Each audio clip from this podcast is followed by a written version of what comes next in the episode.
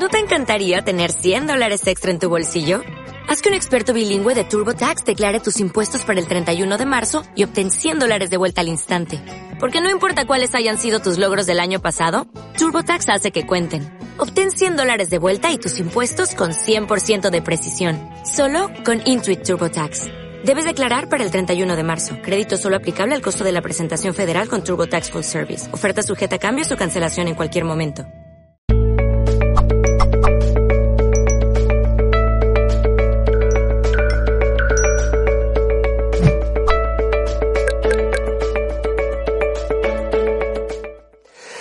Eh, bueno, como ya un poco avancé antes, en ocasiones los obsesores obedecen a daños que cometimos en vidas pasadas a otros y que aún en baja vibración nos molestan en esta para recordarnos que tenemos deudas pendientes.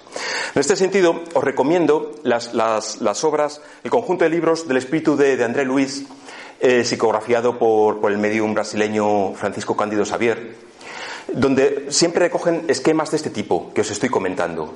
Es decir, eh, cuestiones, deudas que se traen de vidas anteriores que aparentemente no nos lo podemos creer, las pone de manifiesto y se ve que hay algo que hay que resolver. Y que curiosamente mm, no se resuelve el tema hasta que no se pone un punto de afecto, un punto de amor, un punto de ayuda, etc. Muy interesante, muy interesante. Bien, pues ¿y qué hacer, ante, ante una situación de obsesión? Pues en primer lugar, saber que es posible resolverlo. En la pregunta 467 del libro de los espíritus se les pregunta, ¿podemos liberarnos de la influencia de los espíritus que nos incitan al mal? Y responden, sí, porque esos espíritus solo se apegan a quienes los provocan con sus deseos o los atraen con sus pensamientos. Ya hemos hablado de la ley de la sintonía. Entonces, el primer paso es querer, poner empeño en tener cierta higiene mental, no pensando en situaciones negativas. Es decir, esto es algo de, un deportista, es el entrenamiento de un deportista. Hacer un ejercicio de voluntad. Por eso también se le sigue preguntando, ¿los espíritus cuya influencia rechazamos mediante la voluntad renuncian a sus tentativas? Y responden, ¿qué quieres que hagan? Cuando no pueden hacer nada, se retiran. No obstante, cuidado, aguardan el momento favorable como el gato que acecha al ratón. Bien, pues si bien es cierto que esto es una llamada al optimismo, es también una llamada a la atención, a estar alerta. Si nuestro problema es el orgullo, pues lo que os he dicho, cuidado con esas personas que se acercan halagándonos, porque nos pueden hacer, alimentando nuestra soberbia, caer en nuestros propios errores. ¿De qué modo podemos neutralizar la influencia de los espíritus malos? Y responden en la pregunta 469. Haced el bien y poned toda vuestra confianza en Dios para lograrlo. Así rechazaréis la influencia de los espíritus inferiores y destruiréis el imperio que ellos quieren ejercer sobre vosotros. Creo que vale la pena profundizar en este punto.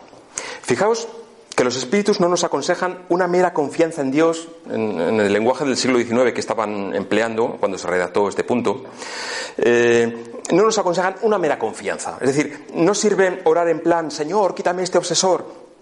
No, nos dicen, en primer lugar, un cambio de conducta, haced el bien, cambia tu forma de actuar.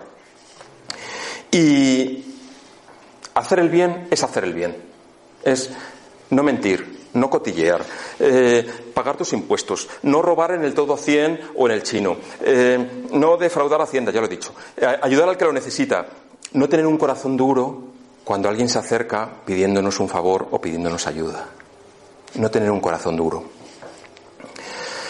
Hacer el bien es toda una ciencia y a veces no es fácil, porque la vida es un poco complicada y a veces uno se tiene que defender de otras cosas, pero es el camino.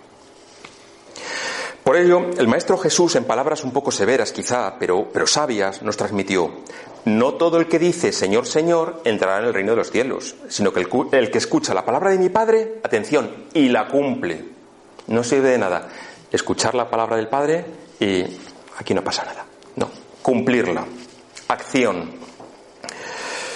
Bueno, la palabra del Padre, que es una palabra de amor que traducida a las leyes morales, que por cierto tenemos compendiadas en el libro tercero del libro de los Espíritus, pues vienen resumidas. Ahora bien, ¿y las obsesiones severas? Entendiendo por, por, ellas aquella situación donde uno mm, a lo mejor se ha abandonado durante un tiempo ya cansado, ya aburrido, eh, o, simplemente llevamos muchos años en que nos hemos regodeado en nuestros propios defectos eh, sin tener la voluntad de salir, y ahora de repente, flash, tenemos como un punto, como una lucecita que nos dicen, esto no es vida, así no se puede vivir, Hay que, tengo que salir de esta situación. ¿Qué hacer? ¿Qué hacer? Pues también tenemos una respuesta para esa situación. Vamos, yo no, los espíritus que nos dicen en el punto 476, buscad la ayuda de una tercera persona. Si estás que no puedes con esa situación, que no sabes cómo salir, que estás desesperado, busca ayuda. Para eso hemos venido. No hemos venido para progresar y ser cada vez mejor. No, no, no. Nuestro progreso pasa por ayudar a los demás. Si no, no es auténtico progreso. Pide ayuda. Entonces, nos dicen los espíritus en este punto que esta tercera persona, cuando es un hombre de bien, eh, su voluntad puede ayudar recurriendo a la asistencia de los espíritus buenos, eh, y que cuanto mejor persona es, tanto más poder tiene sobre los espíritus imperfectos para alejarlos, y sobre los buenos para atraerlos. También nos puntualizan, cuidado porque esa ayuda externa que es buena, sería impotente si el subyugado no colabora, con lo cual al final es un trabajo de equipo. Y esto es interesante. Por cierto, que nos dice en el punto 437 que las fórmulas de exorcismo, de las que hemos hablado y que me han ocupado casi la mitad de la conferencia anterior, no tienen eficacia contra los espíritus malos. Oh, se siente. Eh, es más, los espíritus cuando ven que alguien toma esas fórmulas en serio, se ríen de él y se obstinan. El camino no está en un ritualismo, en unas fórmulas, sean en latín o sean en castellano, me da igual. El camino no está ahí. El camino está en cambiar de conducta, buscar ayuda si lo necesitas y en los casos extremos, aumentar tu vibración, oración o acudir si lo precisas a, a pases de sanación, otro tipo de pases.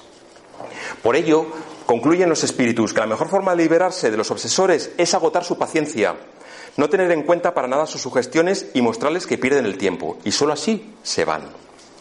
Es por ello que en los centros espíritas serios, cuando es necesario, se organizan lo que conocemos ruedas de desobsesión. Eh, por cierto, yo he tenido la fortuna de participar en alguna y, es algo que difícilmente con palabras puedo expresar eh, el fluido de amor que hay en ellas.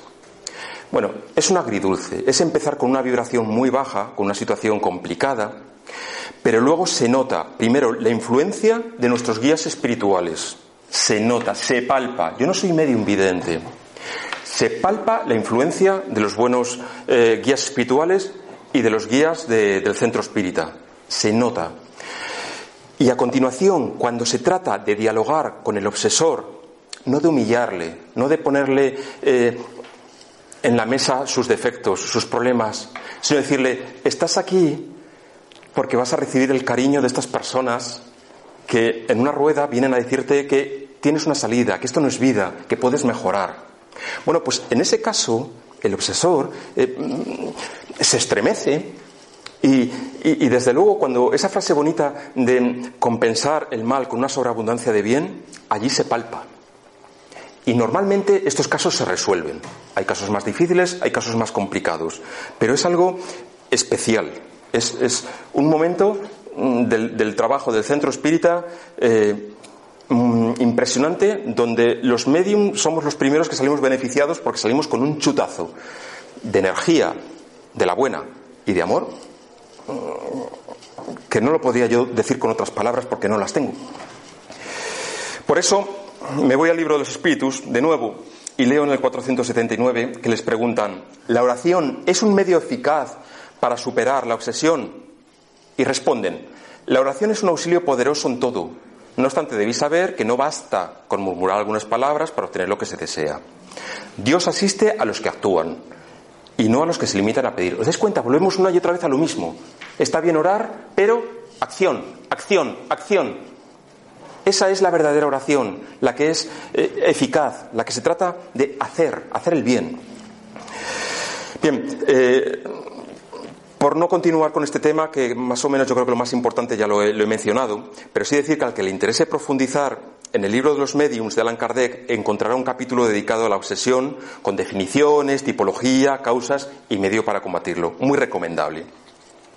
Además, yo creo que es buena ocasión ahora para recordar que en este centro espírita, que tenéis aquí la página web, yo creo por delante de mí, oficial, tenemos una actividad de atención fraterna, donde la persona que tenga dudas de sentirse obsesada o tenga dificultades, pidiendo cita previa, bueno, bien, en estos momentos pues no tenemos atención al público debido a, la, situación ocasionada por la pandemia mundial, pero sí que se le puede mm, atender eh, a través de correo electrónico, eh, donde una persona con una formación excelente, un gran medium y sobre todo mm, con experiencia, prudencia y conocimiento, una persona buena. Eh, sin duda va a ayudar mm, a, las personas que precisen consejo, que necesiten ayuda o tengan dudas de, este tipo de situaciones eh, y por tanto yo os animo a, acudir a, esta actividad que para nosotros es muy importante y, creo que, bueno, que es, de ayuda efectiva. Por eso animaros a escribir si alguien lo precisa.